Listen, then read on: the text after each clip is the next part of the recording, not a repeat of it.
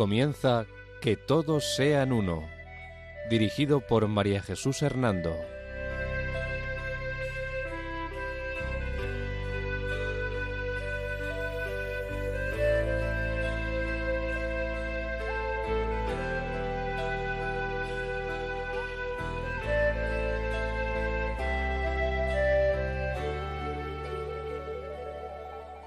Buenas tardes, queridos oyentes de Radio María.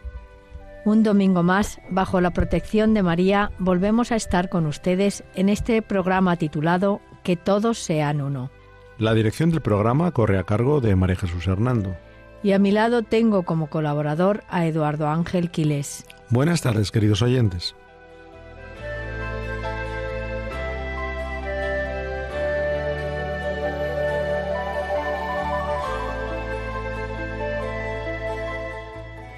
El sumario de nuestro programa es el siguiente. Cuarto programa sobre la secta del New Age y primero dedicado al documento del Consejo Pontificio para la Cultura y del Consejo Pontificio para el Diálogo Interreligioso bajo el título Jesucristo, portador del agua de la vida, una reflexión cristiana sobre la nueva era. Principios fundamentales del pensamiento de la nueva era una respuesta global en tiempos de crisis, la matriz principal del pensamiento de la nueva era y los temas centrales de la nueva era. Elementos que pertenecen a la nueva era y que no pueden ser aceptados por el cristianismo. La espiritualidad de la nueva era, salud, una vida dorada. La espiritualidad de la nueva era, totalidad, un viaje mágico al misterio.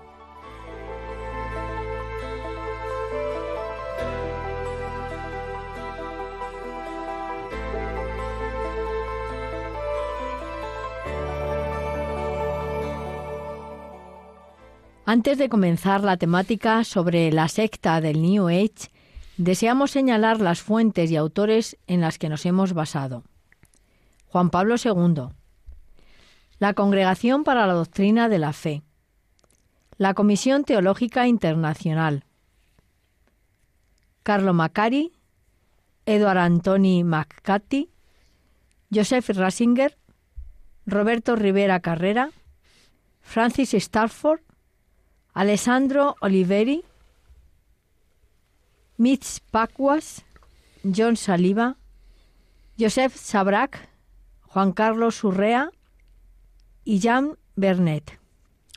Muchas gracias, María Jesús, por darnos las fuentes en las que te has basado para hacer este programa. En el sumario nos decías que hoy íbamos a hablar sobre el documento del Consejo Pontificio de la Cultura y del Consejo pontificio para el diálogo interreligioso bajo el título Jesucristo, portador del agua de la vida. Una reflexión cristiana sobre la nueva era. Dinos entonces, María Jesús. Sí, sí, efectivamente, Eduardo, eh, deseo hablar sobre este documento tan importante del magisterio de la Iglesia, porque es necesario identificar con precisión los elementos que pertenecen a la secta o movimiento de la nueva era y que no pueden ser aceptados por quienes eh, son fieles a Cristo y a su Iglesia. Y de estos aspectos es de los que trata todo este documento tan importante.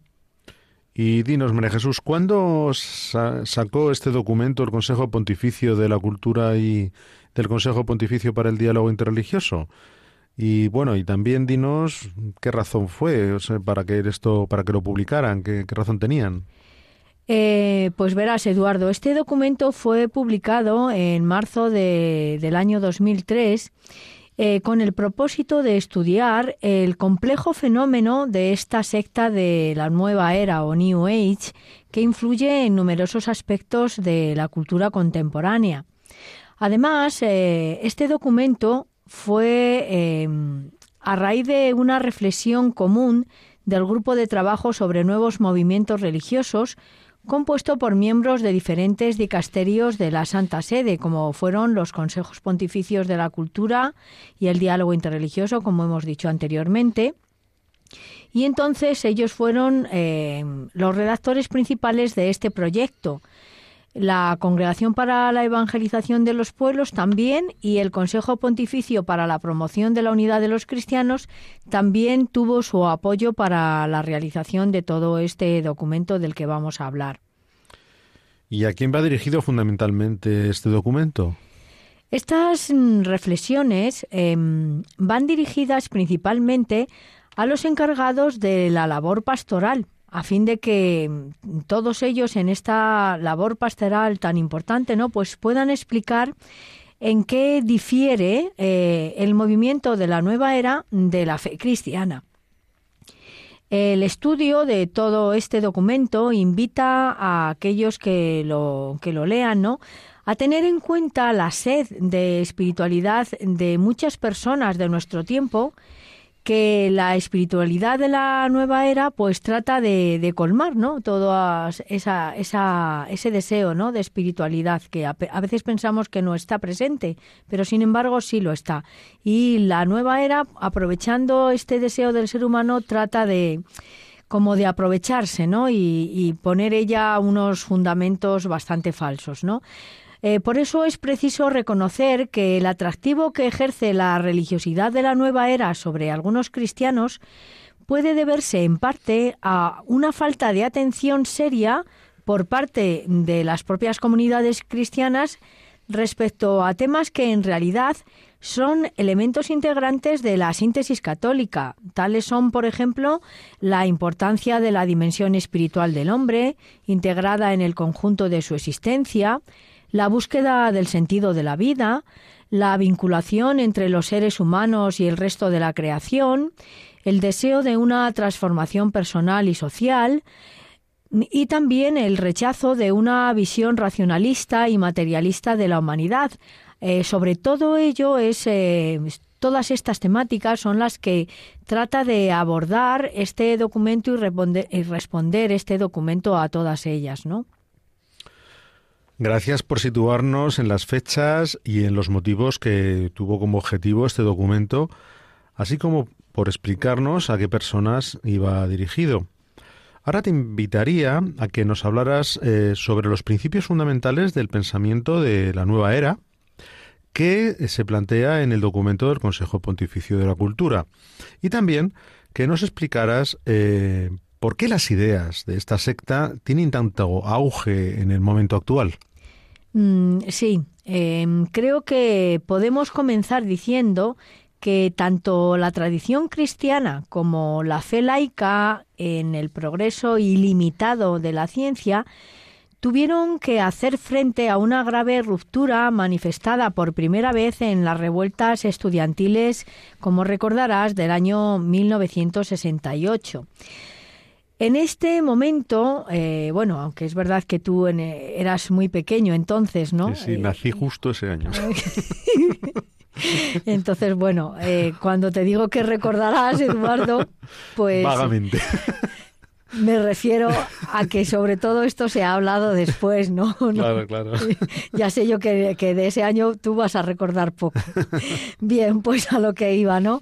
En este momento parecía que la sabiduría de las viejas generaciones de repente se había quedado sin significado y sin respeto, mientras que se desvanecía la omnipotencia de la ciencia, de manera que la Iglesia ahora tenía que enfrentarse a una grave crisis en la transmisión de su fe a las generaciones jóvenes.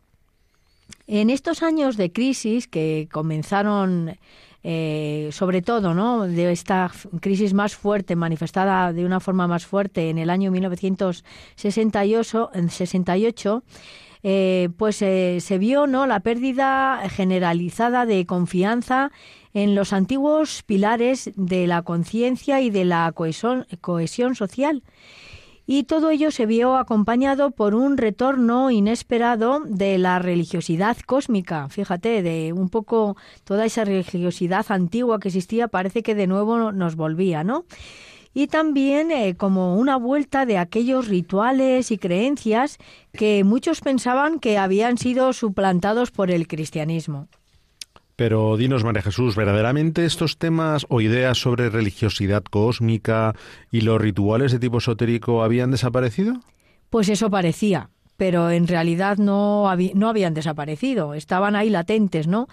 Esa eh, perenne corriente esotérica estaba subterránea eh, y en realidad nunca se había extinguido. En cambio, resultaba nuevo en el contexto occidental el auge de la popularidad de la religión asiática bajo la influencia del movimiento teosófico, ¿no? Esta, esta secta teosófica de finales del siglo XIX. Sí, Madame Blavatsky. Sí, sí, sí, que, que refleja pues la creen, eh, el creciente, esa creciente conciencia de una espiritualidad global que incorpora todas las tradiciones religiosas existentes, ¿no? Todas estas ideas Además, eh, se da también esa eterna cuestión filosófica de la unidad y la multiplicidad eh, y todo ello tiene como su forma moderna y contemporánea ahora en este momento, con esa tentación eh, no sólo de superar una división indebida, sino incluso también la diferencia y la distinción reales. Y dinos, ¿cuál es la expresión más común de esta nueva forma de expresar la unidad y la multiplicidad? Pues la expresión más común de esta tendencia es el holismo, ¿no? Este holismo es el ingrediente esencial de la secta de la nueva era y uno de los principales signos que se dieron en el último cuarto del siglo XX. En esta nueva mentalidad se han invertido grandes energías en el esfuerzo por superar la división en comportamientos estancos característicos de la ideología mecanicista. Y a su vez, esto ha provocado el sometimiento a un entramado global que adquiere una autoridad eh, cuasi trascendental. Y sus implicaciones más obvias son el proceso de transformación consciente y el desarrollo de la ecología. Sí, es cierto, la verdad es que el tema de la ecología tiene hoy día un gran auge, pero, pero ¿en qué sentido habla la nueva era de la ecología? Pues mm, para la nueva era mm, la ecología es como la, ese mm, deseo de fascinación por la naturaleza y un modo de resacralización de la tierra, la madre tierra o Gaia, ¿no? Gracias al celo misionero característico de, los verdes. Para el New Age, la raza humana como conjunto es el agente ejecutivo de la Tierra y la armonía y comprensión que se requieren para un gobierno responsable. Y esto lo van entendiendo y aplicando de manera progresiva como un gobierno global con una estructura ética global. Y esta expresión de la madre tierra que comentabas antes, ¿qué implicaciones tiene respecto del cristianismo? Mm, pues verás, la nueva era considera que el calor de la madre tierra, cuya divinidad penetra toda la creación, colma el vacío entre la creación y el Padre Dios trascendente del judaísmo y del cristianismo, eliminando así la posibilidad de ser juzgado por, por Dios, ¿no? Por el Padre Dios. Es decir, todo lo pone en la Madre Tierra y bueno, pues la Madre Tierra no juzga, claro está. O sea que lo que hacen a fin de cuentas es divinizar a la Tierra y suprimir la presencia o, o, acallar ¿no? la presencia del Dios creador. ¿no? E-, efectivamente, efectivamente.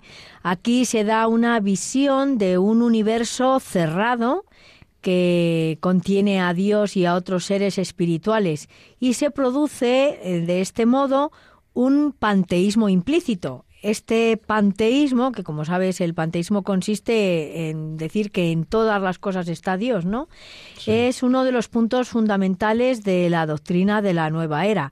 Esta idea, por consiguiente, contrasta con la doctrina cristiana sobre Dios y la creación.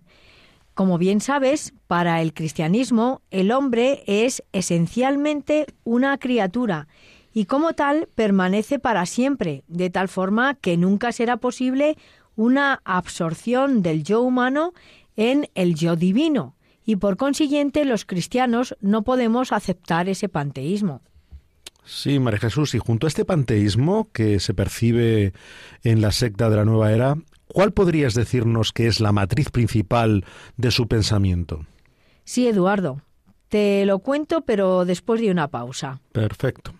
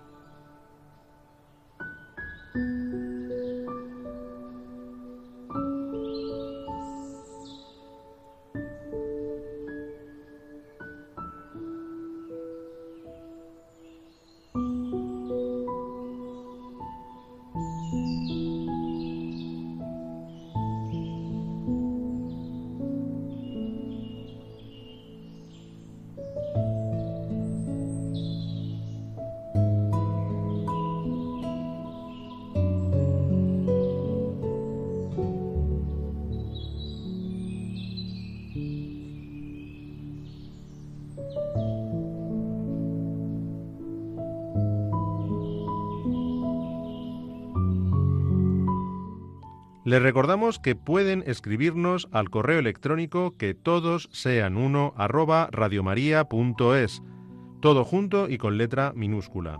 Repetimos, que todos sean uno arroba radiomaria.es.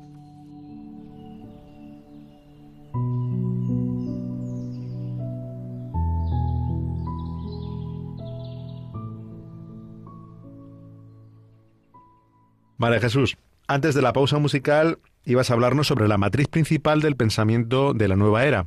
Adelante. Sí. Verás, la matriz esencial del pensamiento de la nueva era se debe de buscar en la tradición esotérico-teosófica, que al principio del programa te hablaba un poco de ello, que gozó de una gran aceptación en los círculos intelectuales europeos de los siglos XVIII y XIX.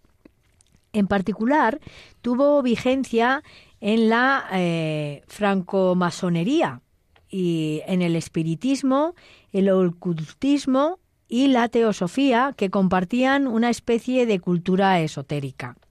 ¿Y qué doctrina defienden estas sectas que proporcionan las bases del pensamiento de la New Age?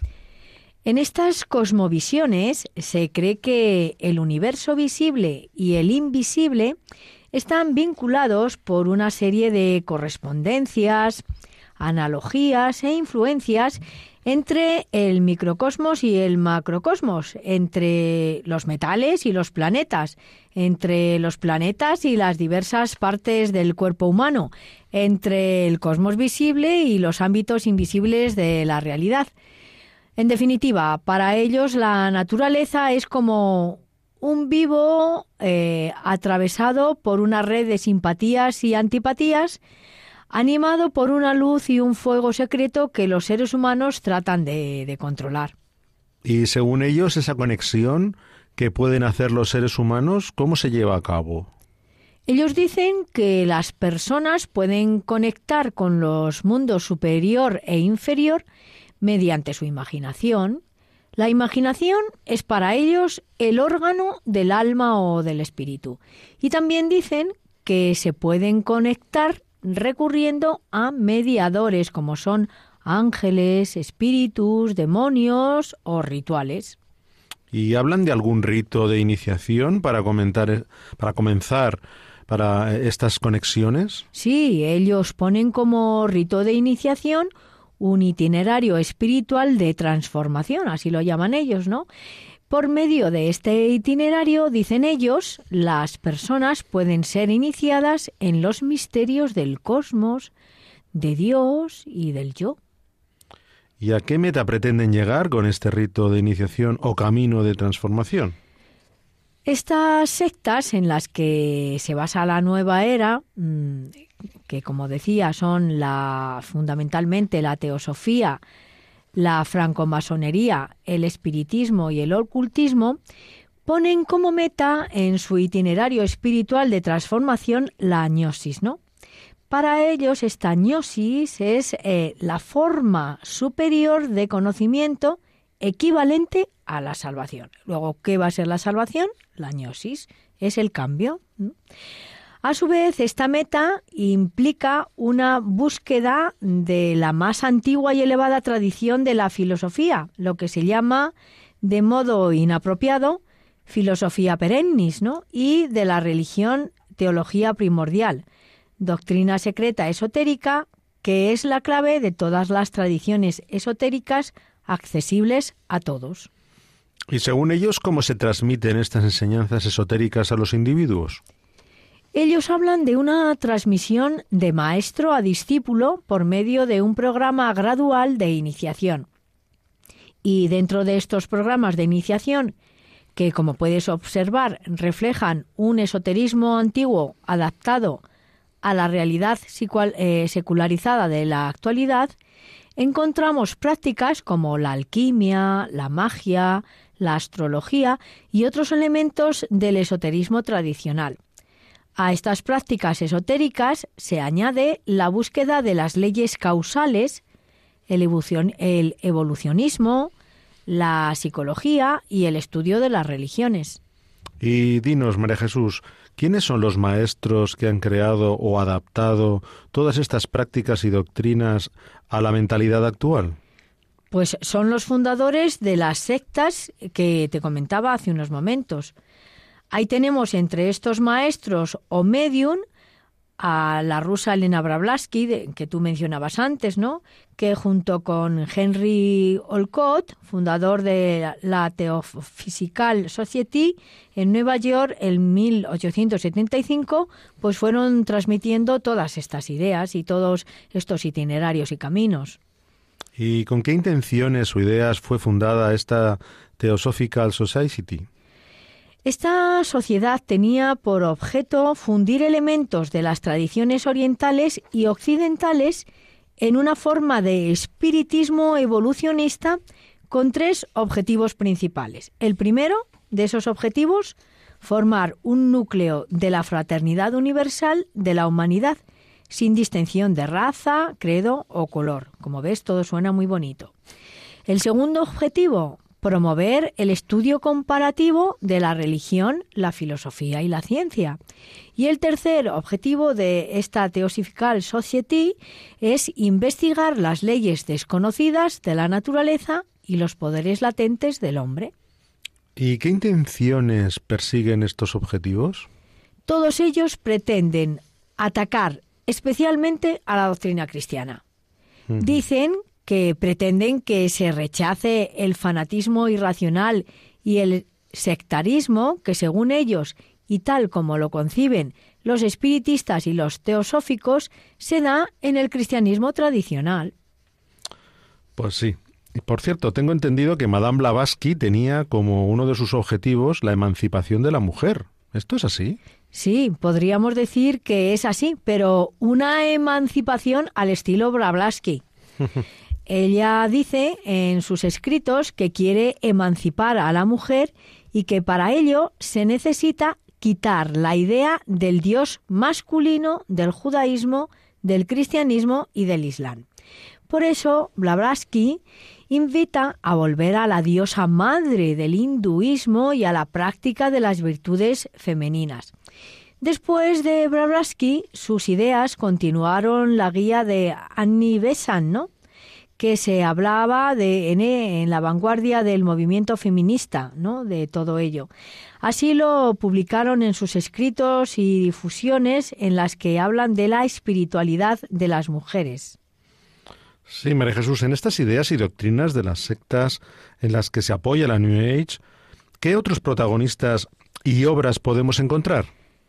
Pues también existe un libro titulado The Aquarian eh, Conspiracy, la conspiración de Acuario de Marilyn Ferguson, en el que se habla de los precursores de la era de Acuario. estos conspiradores de la era de Acuario, explica este libro, son todos aquellos que tejieron una visión transformadora basada en la expansión de la conciencia y en la experiencia de la autotranscendencia. Y dinos, ¿quiénes fueron estos conspiradores?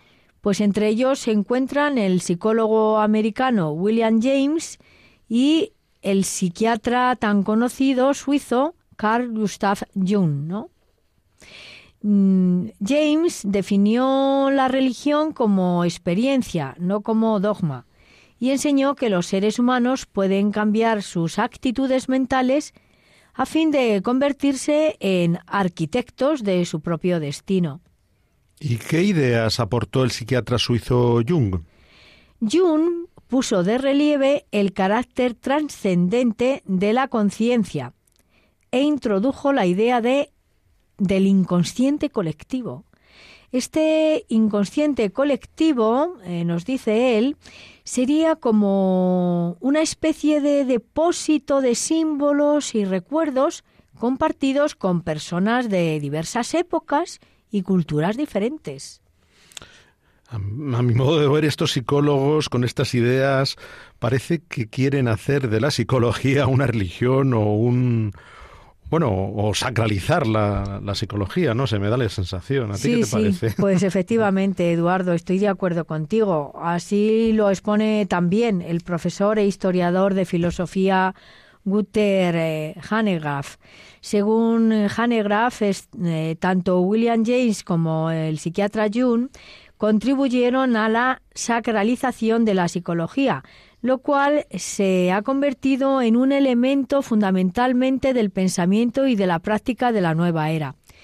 El psiquiatra Jung no solo psicologizó el esoterismo, sino que también sacralizó la psicología, llenándola de los contenidos de la especulación esotérica. Y con ello, el resultado fue un corpus de teorías que permite hablar de Dios cuando en realidad se quiere decir la propia psique y hablar de la propia psique cuando en realidad se quiere decir lo divino. Esto es lo que dice Jung, ¿no? Es decir, en definitiva, Jung trata por todos los medios de desterrar a Dios mm, tanto del mundo exterior como del mundo interior, como puedes observar. Madre mía, qué forma de manipular la psicología y la creencia en Dios. Ciertamente, ciertamente. Jung defiende que si la psique es mente y Dios también es mente, fíjate lo que él dice, entonces habla de una cosa, eh, de que una cosa significa hablar de la otra. Y a la acusación que se le hace a Jung de haber psicologizado, perdón, psicologizado el cristianismo, él responde que la psicología es el mito moderno y solo podemos entender la fe en estos términos. ¿Qué te parece? Madre mía. Y en todas estas ideas de Jung, ¿podemos encontrar algo positivo para la psicología? Pues el documento del Consejo Pontificio para la Cultura, que habla sobre la nueva era y del que estamos tratando de, de hablar en este programa y desarrollar sus ideas en este programa, eso, porque es magisterio y nos interesa, ¿no? Dice que en algunos aspectos sí podemos encontrar algo de luz, ¿no? Por ejemplo, el Consejo Pontificio nos dice que la psicología de Jung arroja luz sobre algunos aspectos de la fe cristiana, como puede ser la necesidad de enfrentarse a la realidad del mal. Pero a pesar de este aspecto positivo que aporta, sus convicciones religiosas son tan diferentes a lo largo de las diversas etapas de su vida que la imagen de Dios que se desprende de sus teorías y escritos es, en último término, muy confusa. Y María Jesús Dinos, ¿podrías eh, comentar algunas de las ideas concretas de Jung? Sí, claro. Mm, verás, un elemento central de su pensamiento es el culto al sol, donde Dios es la energía vital, lívido, ¿no? del interior de la persona. Según afirmó el mismo Jung, esta comparación no es un mero juego de palabras, porque según él, esta energía vital o lívido del interior del individuo es la divinidad esencial que está presente en todo ser humano. Y añade Jung a esta idea que el camino hasta el universo interior pasa a través del inconsciente y la correspondencia del mundo interior con el exterior en la cual reside el inconsciente colectivo. Gracias por ponernos este ejemplo mm, de alguna de las ideas de Jung y de su tendencia a intercambiar la psicología y la espiritualidad. Imagino que estas ideas fueron bien acogidas por muchos otros. Así es. Esta tendencia a intercambiar la psicología y la espiritualidad fue retomada por el movimiento del potencial humano a finales de los años 60 en el Instituto Island de California. En este momento, la psicología transpersonal, fuertemente influida por las religiones orientales y por Jung, ofrecieron una especie de camino contemplativo donde la ciencia se encuentra con la mística. Y dinos, María Jesús, según ellos, ¿cómo se encuentra el hombre con lo divino a través de este camino contemplativo donde la ciencia se encuentra a su vez con la mística? Pues según ellos hay que ir más allá del ego individual para poder convertirse en el Dios que uno es, en lo más hondo de sí mismo. Entiendo.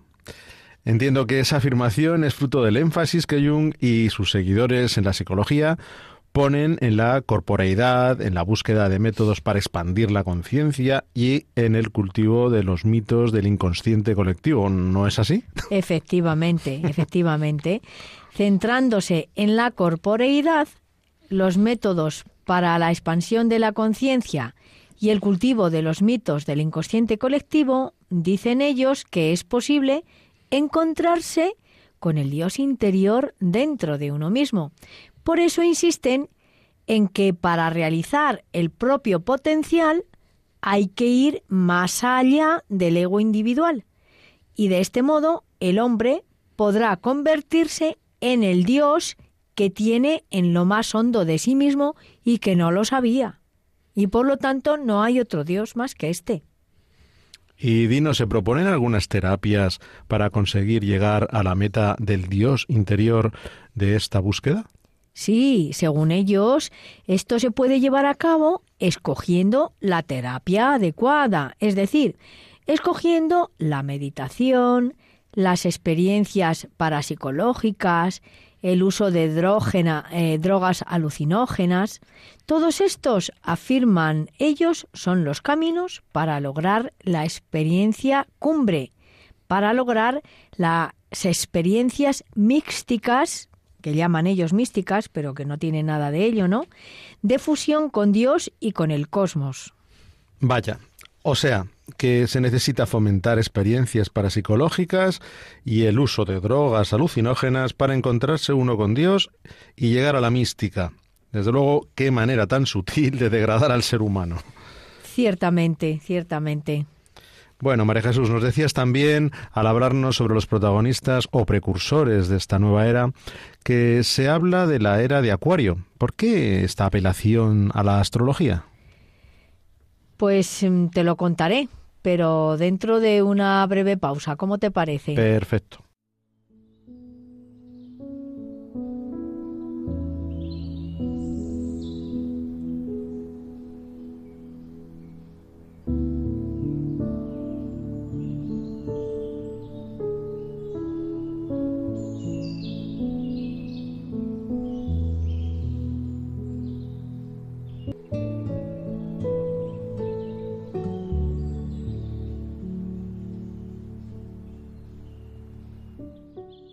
Les recordamos que pueden escribirnos al correo electrónico que todos sean uno arroba radiomaria.es, todo junto y con letra minúscula. Repetimos, que todos sean uno arroba radiomaria.es.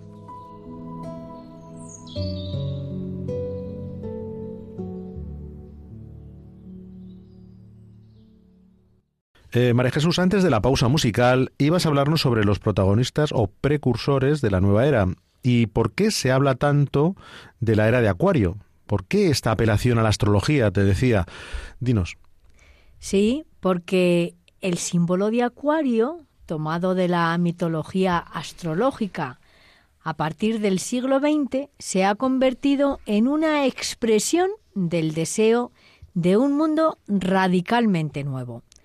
Los centros o lugares donde comenzaron a propagarse estas ideas sobre la era de Acuario, que es el lema de la nueva era, fueron la comunidad Jardín de Faidon, en el nordeste de Escocia, y el Centro para el Desarrollo del Potencial Humano de Iselen, en Big Sur, California, en los Estados Unidos. Sin embargo, lo que más alimenta la difusión de la nueva era es el desarrollo de una progresiva conciencia global y la percepción creciente de una crisis ecológica inminente. ¿Y cuáles serían los temas centrales de esta conciencia global de Acuario que ensalza la secta de la nueva era? En primer lugar, y como ya hemos dicho en este programa y en programas anteriores en los que venimos hablando sobre el New Age, em, esta secta no es una religión propiamente dicha, ¿no? Eh, claro que no, es una pseudo, es pseudo religioso, ¿no? Pero se interesa por lo que se denomina divino. La esencia de la nueva era, nos dice el documento del Consejo Pontificio para la Cultura sobre reflexión cristiana, eh, o sea, la reflexión cristiana que hace eh, sobre esta, esta secta, que este movimiento sectario es la libre asociación de diversas actividades, ideas y personas a las que se podría aplicar esta denominación. No existe, afirma este documento, una sola articulación de doctrinas parecida a la de las grandes religiones, es decir, que todo no está como muy bien definido, ¿no? sino que se crea como una confusión con tantas ideas de un lado y de otro, ¿no? Eh, ahora bien, a pesar de ello y de esa enorme variedad que hay en la nueva era, existen ciertos puntos comunes eh, que ella propone que mm, podríamos decir que también tienen las religiones. Y entonces lo que hace la nueva era es aprovecharse de esos puntos y de tomarlos, eh, de alguna forma aplicárselos a sí mismo y con ello poder confundir mejor a los que toman sus ideas, haciéndoles creer que están siguiendo su religión cristiana o hinduista o budista, pero en realidad lo que están siguiendo es la transformación de ideas de esas religiones que hace la secta de la nueva era. Estas ideas eh, que de alguna manera trata de, acoger y de promover son la idea del cosmos, eh, que se ve en todo lo orgánico, eh, y todo ello está animado, dicen ellos, como por una energía que también se identifica con el alma divina o el espíritu. Además, otra de las ideas que acogen es que se cree en la mediación de varias entidades espirituales eh, y que los seres humanos son capaces de ascender a esferas superiores invisibles y de controlar sus propias vidas más allá de la muerte. También se defiende la existencia de un conocimiento perenne que es previo y superior a todas las religiones y culturas, y por último, otra de las ideas que promueve el New Age, ¿no? Es que las personas siguen a maestros iluminados. Y concretando un poquito más, María Jesús, dinos, ¿qué dice exactamente la nueva era sobre la persona humana? La nueva era implica una creencia fundamental en la perfectibilidad de la persona humana mediante una amplia variedad de técnicas y terapias, en contraposición con la idea cristiana de cooperación con la gracia divina. En las ideas de la nueva era existe una coincidencia de fondo con la idea de Nietzsche de que el cristianismo ha impedido la manifestación plena de la humanidad genuina. Así, tanto la idea de Nietzsche como la nueva era defienden que la perfección del ser humano está en alcanzar la propia realización según un orden de valores que nosotros mismos creamos y que alcanzamos por nuestras propias fuerzas.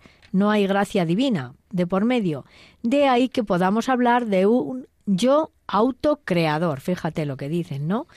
Desde esta óptica hay más diferencia entre los humanos tal como son ahora y como serán cuando hayan realizado su potencial que la que existe actualmente entre los humanos y los antropoides. ¿Y dónde se encuentra o cómo se consigue, según la nueva era, el poder autocreador del ser humano? Para ello, eh, hablan del esoterismo o búsqueda de conocimiento y también recurren a la magia y al ocultismo. Em, este último, el ocultismo, es un medio, según ellos, para poder obtener el poder. Y a su vez, algunos grupos seguidores de las ideas del New Age son a la vez esotéricos y ocultistas. En el centro del ocultismo hay una voluntad de, mm, de poder, basada en el sueño de volverse divino. Y las técnicas de expansión de la mente tienen por objeto revelar a las personas su poder divino. Utilizando ese poder, eh, preparan el camino para la era, según ellos, de la iluminación.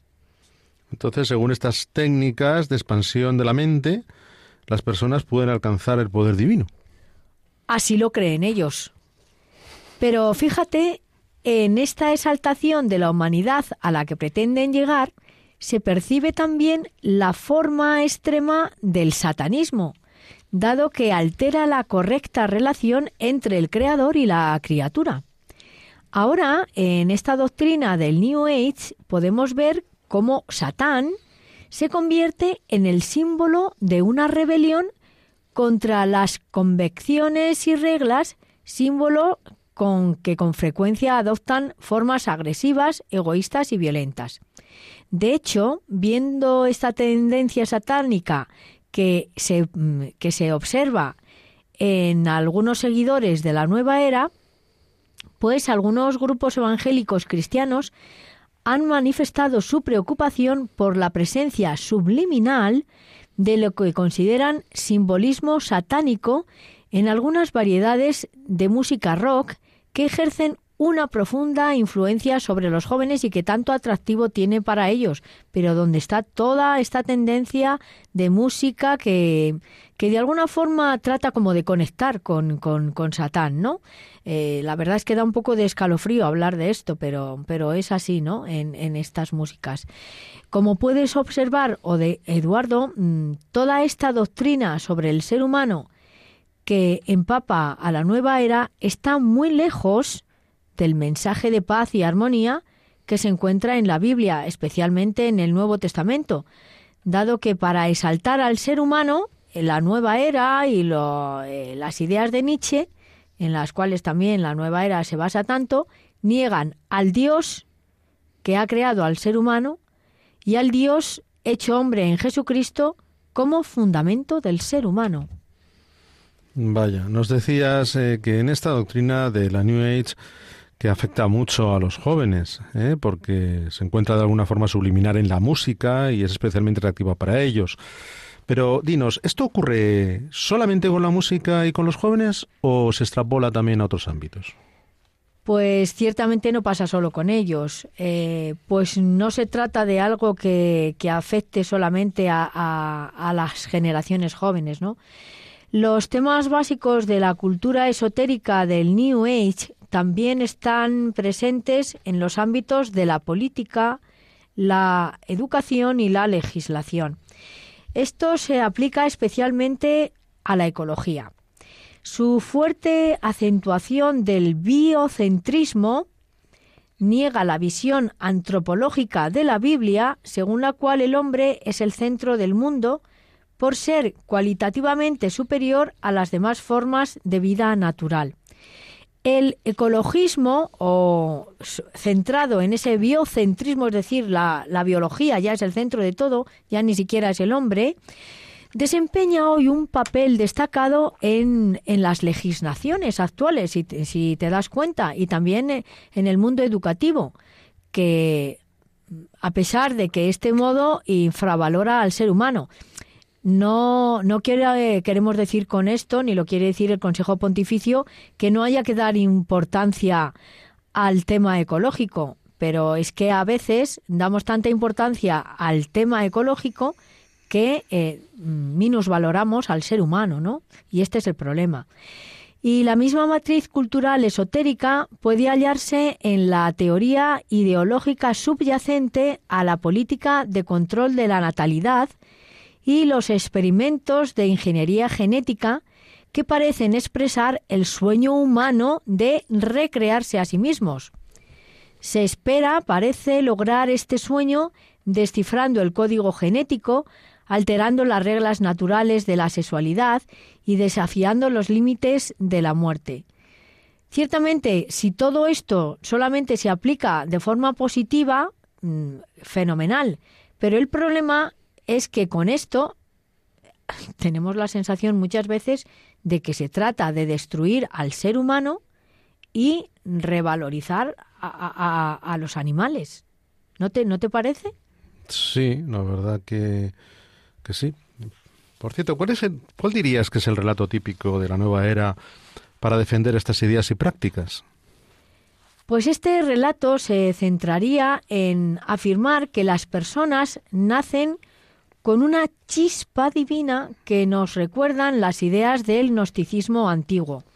Esta chispa divina de la que habla eh, sería lo que vincula al ser humano con la unidad del todo y por eso las personas son, según ellos, esencialmente divinas y participan a su vez de la divinidad cósmica, que este es el problema, ¿no? Donde al hablar de lo divino en lo humano, ¿no?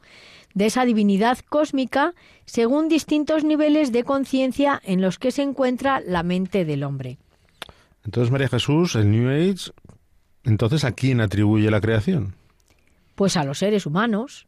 Ya. Esta secta defiende que somos co-creadores y creamos nuestra propia realidad. De hecho, muchos autores de la nueva era sostienen que somos los seres humanos quienes elegimos las circunstancias de nuestra vida, incluso nuestra propia enfermedad y nuestra propia salud. Como puedes ver, en esta visión cada individuo es considerado fuente creadora del universo.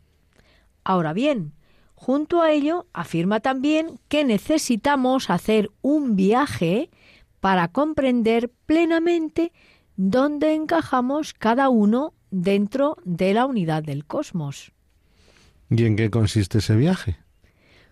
Pues en hacer una psicoterapia y un reconocimiento de la conciencia universal, que es a lo que ellos consideran la salvación. Para ellos no existe el pecado, solo hay conocimiento imperfecto. Además, afirman que la identidad de cada ser humano se diluye en el ser universal y en el proceso de sucesivas reencarnaciones, por lo cual los hombres están sometidos al influjo determinante de las estrellas, pero puede abrirse a la divinidad que vive en su interior, en una búsqueda, en una búsqueda continua mediante las técnicas apropiadas de una armonía cada vez mayor entre el yo y la energía cósmica divina. Vaya María Jesús, por todo lo que dices entiendo que estas técnicas rechazan cualquier tipo de revelación divina. Efectivamente, no puede ser de otro modo, ¿no? La nueva era afirma que no se necesita revelación o salvación alguna que llegue a las personas desde fuera de ellas mismas, porque son los seres humanos lo único que deben hacer ¿eh? es experimentar la salvación escondida en su propio interior, pero no hay ningún Dios fuera que nos dé la salvación.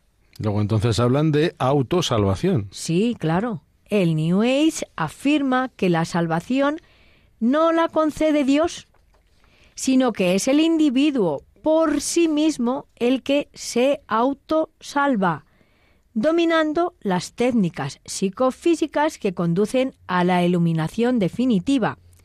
En estas técnicas, dicen ellos, se dan etapas del camino hasta que se consigue llegar a la autorredención, Hay, por consiguiente, etapas preparatorias para conseguir llegar a esta meta final.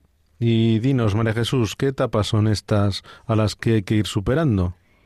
Pues hay que pasar por las etapas de la meditación, la armonía corporal y la liberación de energías de autosanación. Todos estos estados o técnicas son puntos de partida para poder conseguir procesos de espiritualización, perfección e iluminación, dado que, según ellos, estas ayudan a las personas a adquirir mayor autocontrol y una concentración psíquica en la transformación del yo individual en conciencia cósmica. Y dinos, para conseguir esto, ¿cuánto tiempo se necesita? Ellos dicen que el alma necesita pasar por una serie de reencarnaciones en cuerpos distintos, o sea que muchos, muchos, muchos siglos y millones de siglos. Que tienen negocio para rato. Efectivamente, efectivamente. Eh, te quería preguntar también que ellos hablan como el hinduismo y el budismo eh, en el ciclo del samsara. Sí, sí, em, pero no de la misma manera. Eh, ellos manipulan las ideas de, sobre el samsara y sobre la reencarnación de las religiones del hinduismo y del budismo. ¿no? Ellos entienden este proceso eh, no como un ciclo de samsara en el sentido de purificación como castigo, sino como una ascensión gradual hacia el desarrollo perfecto del propio potencial. Porque como bien sabes, el hinduismo y el budismo, el, proceso del samsara y de las reencarnaciones es como un castigo. Eh, es, eh, no es positivo, pero ellos no, ellos lo ven como positivo, como, como no entienden una reencarnación en seres inferiores, como lo entienden el hinduismo y el budismo, pues entonces ellos eh, continúan la vida del ser humano, ¿no? Además, como explicábamos antes, para este proceso ellos dicen que hay que utilizar la psicología que permite la expansión de la mente como experiencia mística. Y en este proceso mm, se sirven de las mismas técnicas de concentración y meditación que proponen las otras religiones. Sí, ellos proponen el yoga, el zen, la meditación trascendental y los ejercicios tántricos para conseguir una experiencia de plenitud del yo o iluminación. Y además de estas técnicas para conseguir llegar a las experiencias cumbre, que es como volver a vivir el propio nacimiento, viajar hasta las puertas de la muerte y experimentar el biofeedback, el New Age propone así valerse de la danza, las drogas y cualquier cosa que pueda provocar un estado de conciencia alterado o iluminación. Y dinos, María Jesús, una vez que el individuo llega a esta iluminación, ¿qué experimenta? O mejor dicho, ¿con quién se encuentra? Pues según la nueva era, se encontraría con la mente universal también llamada yo superior, que lo domina todo. Y todos somos partes de esa mente o ser universal que está en contacto con cada una de las partes que existen. Según el New Age, esta mente universal o ser superior es nuestra identidad real. De este modo, el desarrollo espiritual consiste en el contacto con el ser superior que supera todas las formas de dualismo entre el sujeto y el objeto, entre la vida y la muerte, entre la psique y el soma, entre el yo y los aspectos fragmentarios de ese mismo yo. Aquí, según el nuevo New Age, nuestra personalidad limitada es como una sombra o un sueño creado por el yo real.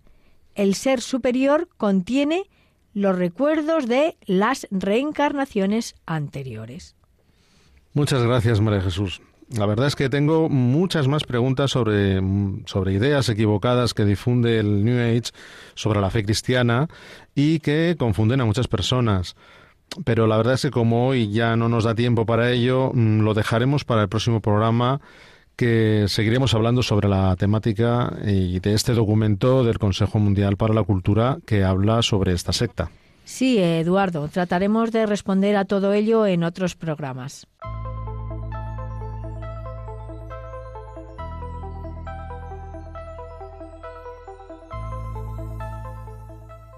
Les recordamos que pueden escribirnos al correo electrónico que todos sean uno arroba todo junto y con letra minúscula. Repetimos, que todos sean uno arroba radiomaria.es.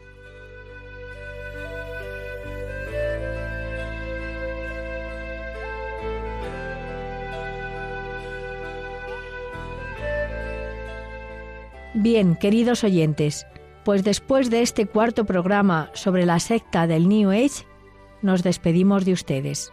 La dirección del programa ha corrido a cargo de María Jesús Hernando.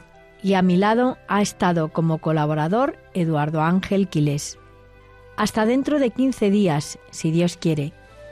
Que María nos guíe en nuestro caminar y en la búsqueda del diálogo ecuménico e interreligioso. Buenas tardes y gracias por escucharnos.